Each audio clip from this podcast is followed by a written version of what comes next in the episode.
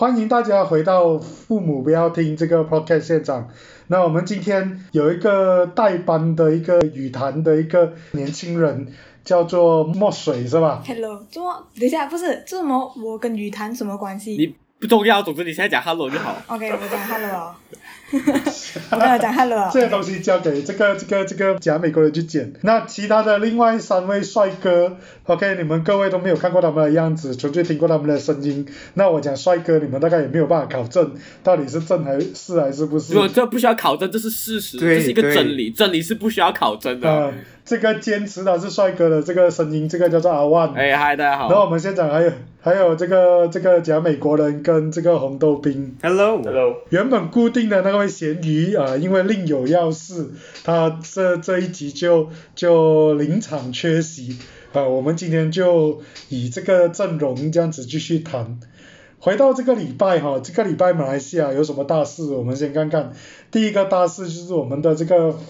肺炎的疫情似乎真的在这个开斋节之后开始在发酵。我我们我们现在的这个社会上面有两种声音，一种就觉得我们的政府防疫不力，希望这个 MCO 可以回到 MCO 一点零的那一种规格啊，你们觉得这样子的一个规格是不是真的可以有效的去阻断这个疫情，然后对我们的经济是不是可以减少这个对经济的长期伤害？你们觉得怎么看？呃，作为一个前线的零售业者，我个人的感受啦，我是觉得马来西亚的经济已经到一个临界点了。就是我觉得现在政府做的 MCU，它已经是它极限了，它能封了已经封了，它不能封，我就在告诉我们人民说，嘿，我已经很穷，我们不能再封了。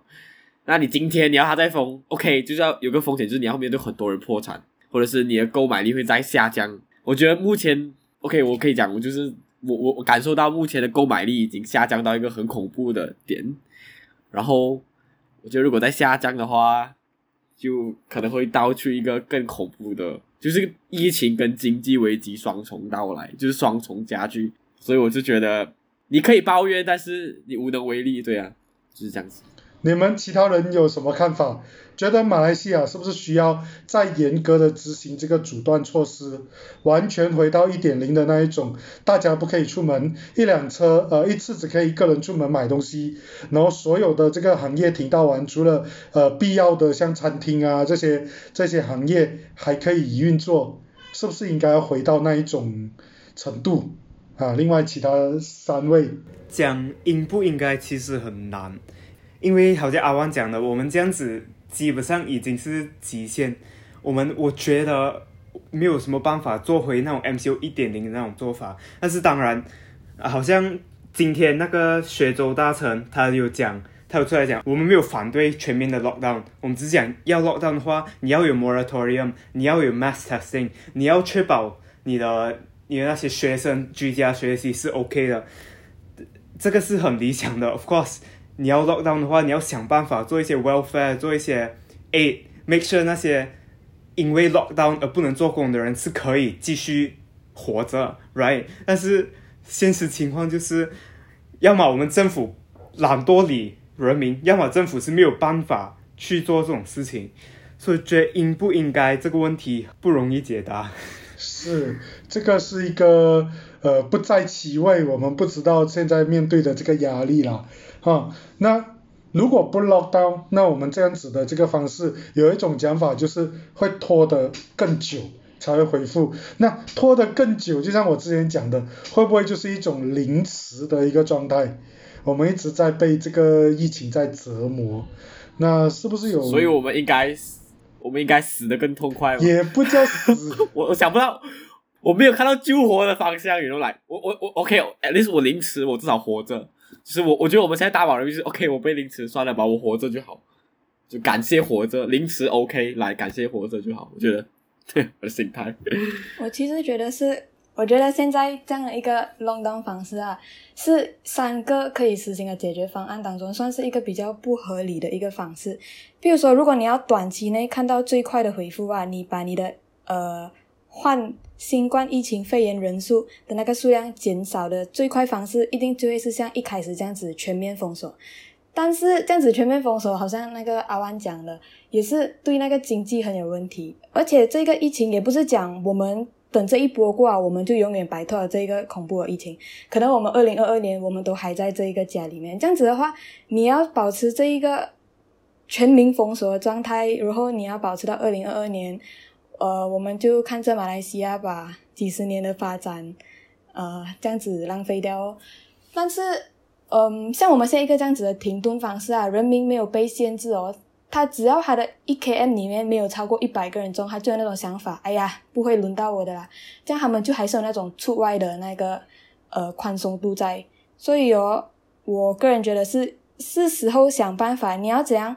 在同时过你正常的生活下，然后继续跟这个疫情一起生活。可能啊，什么 vaccine 啊，或者是你有什么本家来干所学，所以那个好像没有很成功这样子，但是。最重要的是还要是注重这个长期的发展。那你短期你已经攀上了六千的高峰啊，你可能你过明天你就已经一万了。这样你保持着这种比较消极的态度，你去想，你还倒不如放手一搏试下。如果我们全民尝试过回正常的生活，但是不要忽略掉这个疫情的这个影响，看会怎样啊？讲是可以这样子讲啦，但是我个人觉得吧，不一定是所有人都会有像。墨水有这样子的想法的，虽然我们都有啊，但是可能住在一些人烟稀少的一些地方，就真的是没有这样的一种态度了，因为人少嘛，人少就是那个感染的几率就会大大下降，所以他们就没有这一种这种观念了，就是我会中，所以也是不那么会遵守 SOP。然后我个人觉得很多就是州政府讲到那个经济会垮掉的其中一个受害者其实是。中小企业，instead of 那些工厂，但是很多时候肺炎的那些病例啊，很多 cluster 都是从工厂的，而不是从那些小型企业的那些档口那边整个一个 cluster 出来没有，所以我觉得要封的话，可能是封工厂的一带，这是政府目前想所谓努力要达成的一个目标吧，就这样，对。OK OK，好，其实看来大家都对这个现况都保持着某一种的焦虑，现在似乎呃政府内部也陷入了不同的这个论点之间的这个争论。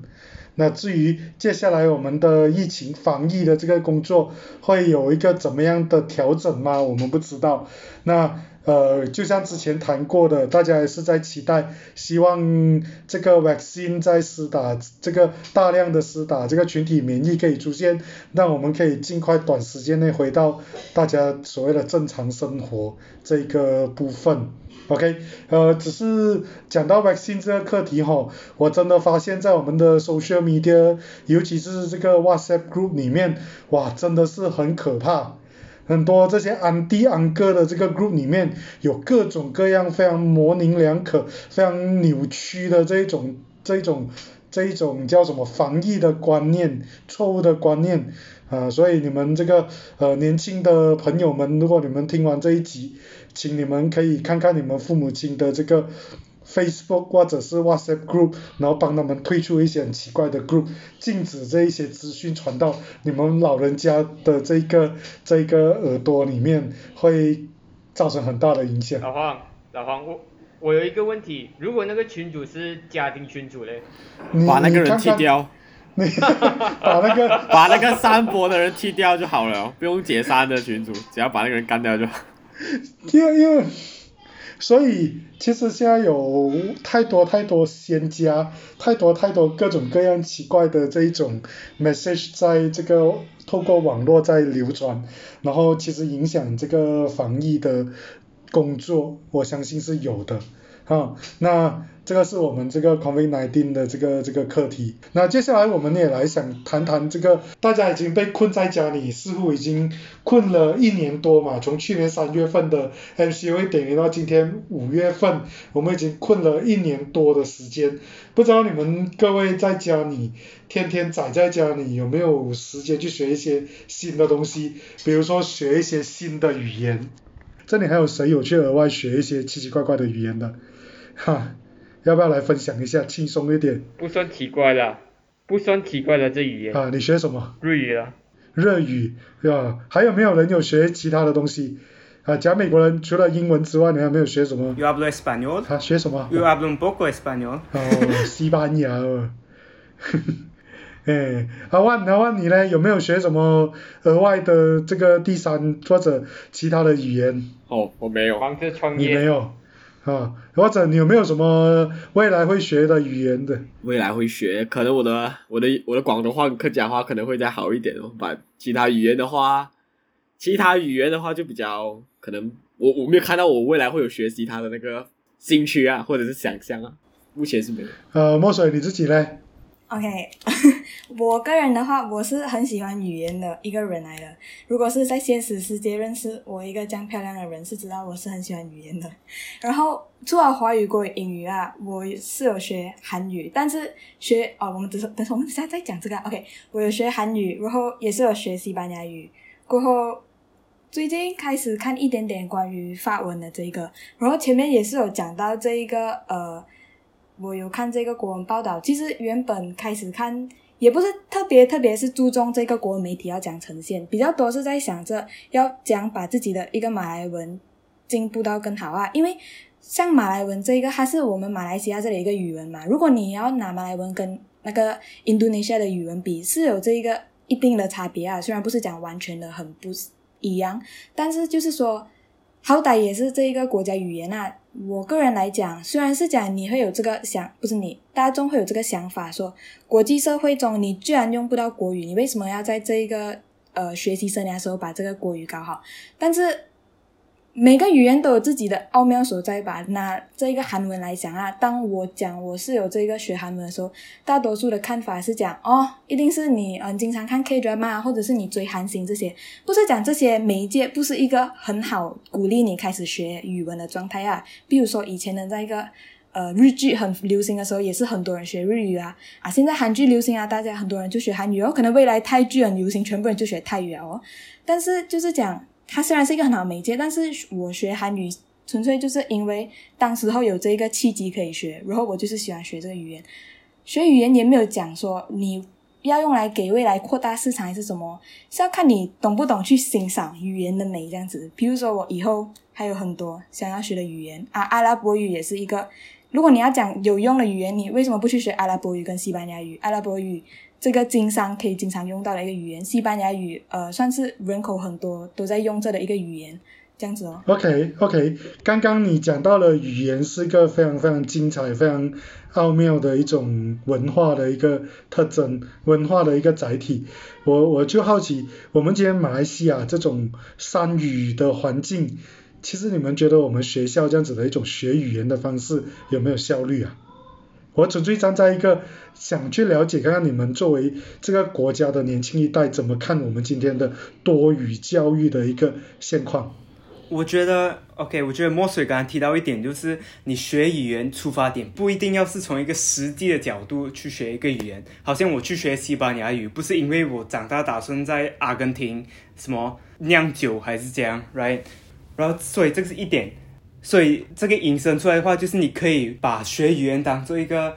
啊、就欣赏一个语言的美的一个机会。但是这样子讲的话，我们学校教你的马来文，你有没有办法从当中那个课程当中领悟到这个语言有多美？我个人是觉得没有啦。然后另外是实际的角度来看，一点就是你如果好像很多华人会讲马来文，你出了马来西亚你又没有用了的，这个是一个讲法，你要这样子看。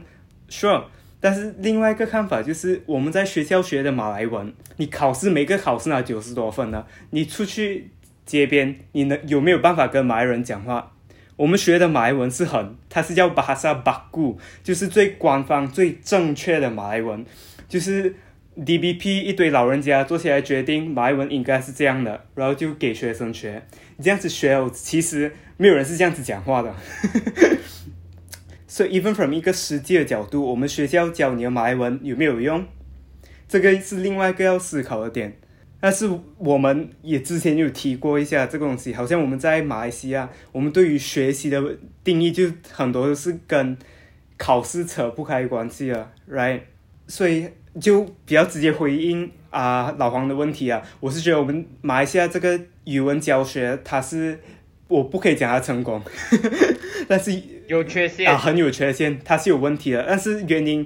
不是因为它我们在学三个语言，问题是我们我们教这些语文的方式根本就是有问题的。嗯，有一点我也是想要延伸一下讲美国人的观点啊，就是我们这个国家的语言教育有缺陷，因为相比起可能像德国跟北欧三国，他尤其是德国啊，德国人跟德国人都是用德语的，但是他们跟外国人的时候，英文也是非常的流利，很夸张。瑞典也是一样，跟其他北欧三国也是，就是北欧三国都是当地语言很流利，英文也是很流利。这也是可以让我们一个反思的一个地方，我们到底出了什么问题？为什么他们能对这两种语言都非常的流利，而我们却好像是每个语言都是有一种半桶水的一个状态？这是我们可以做出的一个方式的做出一个改革吧，这样子。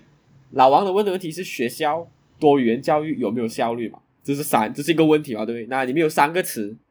学校多语言教育跟效率。首先，我觉得学校我目前我们讲学是中学跟小学义务教育，九年义务教育。我觉得义务教育的用途是让公民可以在这个社会上面活着，这就是他最大的目标。我叫你活着，跟你看得懂政府文件，签名不会签错，你不会签那些奇奇怪怪的名字，你看得懂、读得懂那个那个来，你你你可能你出生、你生孩子的时候，你要签一个东西，那你看至少看得懂上面的文件写什么。这是学校教你的，来，他的目标就让你活着，能顺利的活着。多语言教育的原因是因为我们这里很多人，那你至少要看得懂。来，你工作上有人是写文件或者是问问题，有你如果你要当个客服，有人要 type message 给你，你要看得懂。那你有个工作，你活得下去，所以我们要多元教育。效率吗？效率对我来讲，效率有分三种，没有有，但是及格跟非常有。像如果我觉得，假美国人讲的，对我们我们学校教不到你马来文的美，或者是你很多人不喜欢华文，因为看不到华文的美，他们觉得只是考试而已。那可能是没有非常有效，可能是可能是不非常有效率，但是他让你活着，教你会看得懂，跟签名的时候没有签错，它是有效率的吗？是有的。在这个学校教育中，他教我，我老老实承认我不喜欢马来文，我小学小时候，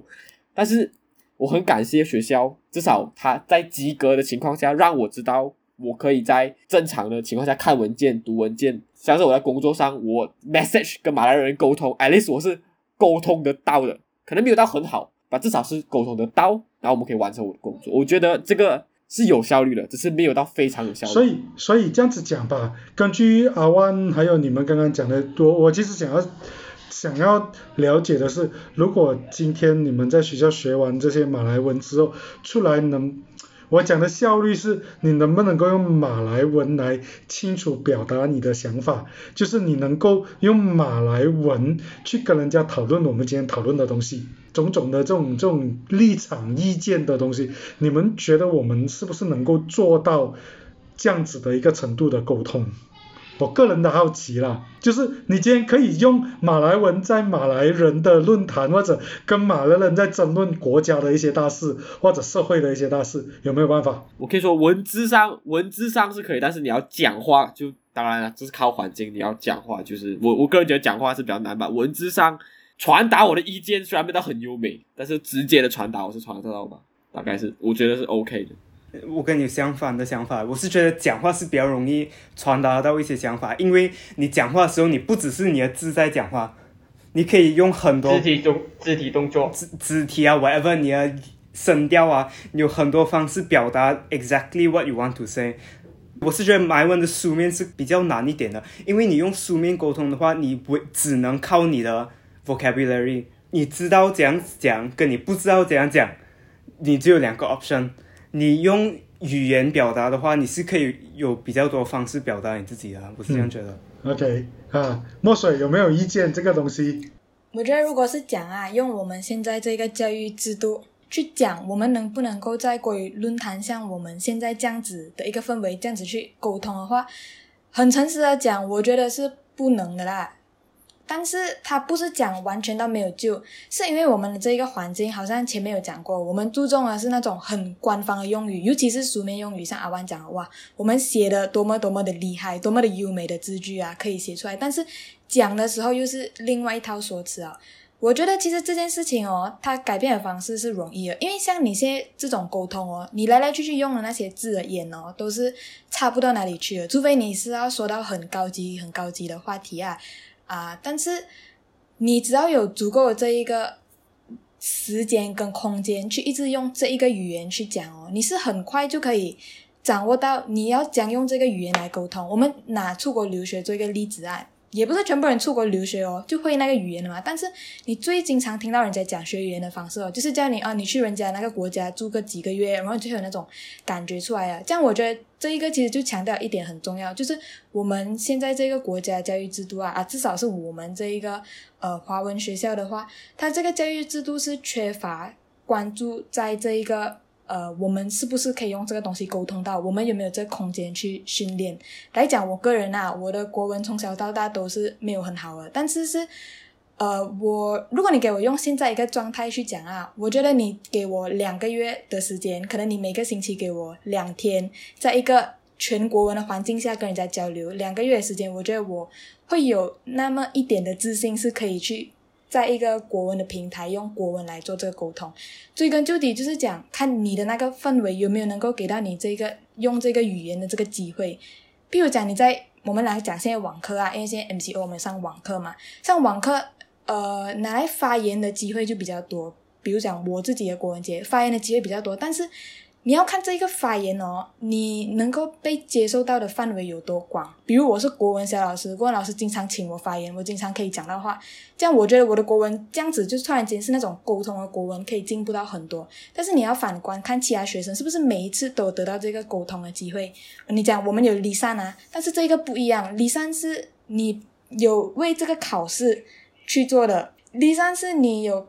想着哦，我要为这个考试来读啊，然后讲到这个东西，你又可以牵回去啊。问你到底读书是为了你这个社会可以做到你这个个人能力提升，还是你读书是为了那个分数？我觉得离山跟这一个是属于同个范围。你学这个国文口语到底是为了考试分数好，S B N 考得好，还是是讲你真心是希望这个国语可以到一个讲话水准？如果是后者的话，这样学校这种教育制度应该多多注重在这个用国语来作为。普通沟通，允许他们用巴哈萨、查查马德巴来讲话啦。反正你看国文马来人开的 podcast 啊，其实他们不会用纯国文讲到完的，他们不会用整个国文讲完，你会听到他们掺英文进去了。像我们现在这样子讲话，我们也是会掺一下英文进去，这是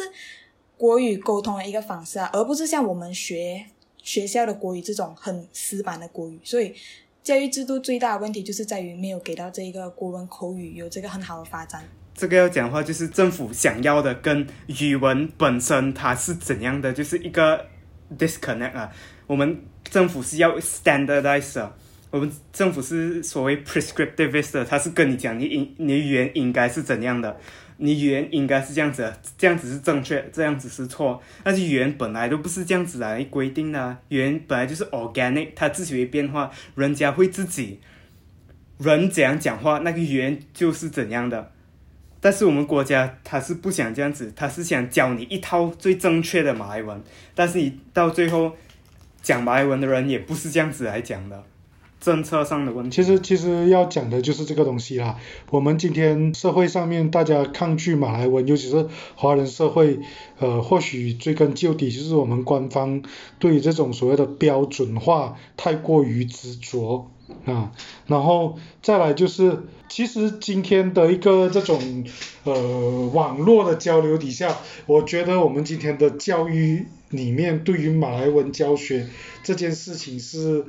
呃，还有很多可以改进的空间。至少我觉得我们应该要让学生离开学校之后，他可以用马来文来讨论我们今天日常生活在用华语讨论的这个课题，然后可以做到一些交流这样子的一种功能，而不是像阿万刚刚讲，我去到政府部门，我看得懂那个表格是什么，那个东西是太。所以那个标准要求的太低了，你至少你是要能够跟跟你不同立场的不同群体，可以透过一个语言来做到思想上面的交流，我觉得这个东西更重要。你那那个讲的东西要谈下去的话，可以谈多两个小时。是是，这背后有太多问题了。其实简单呢来讲，语言的学习可以是很有活力，而所谓的文法这个东西很重要，但是在日常生活，我们是不是呃，至少在我们今天的教育环境里面，是不是过度于执着这些文法这种标准，然后反而忽略了生活上面的一些这个语言的活力？这样子讲吧，我们今天的教育里面对于语言的教学，是不是过度执着于所谓的标准文法？啊，那而忽略了语言本身的这个活力，然后让大家变成一种对于这个，比如说马来文有很抗拒啊，学华语不考这个国家的这个华语科的考试，因为考试很难拿到好的分数。那这个我们是不是可以去思考这样子的一个问题？而不是永远就是在网络上面，在各个这种平台上面要求华人一定要去考华语，不考华语，华语就会被这个这个取消等等，那是不是有些问题可以先解决啊？我个人是这样子想啊。OK，我们今天谈了蛮多关于语言的这个课题，包括学校的这个呃国语课去学习的这个状况，还有学习语文背后的这个功能跟目的。哈，那当然语言这个课题可以这个牵涉的范围非常非常的广。那或许我们接下来还可以再针对这个课题继续呃再谈。那今天因为时间上面的一个一个限制，那我们今天就到此为止。好，大家啊，这个呃红豆冰、假美国人阿万还有墨水来，大家跟我们的听众说声再见。拜拜拜拜。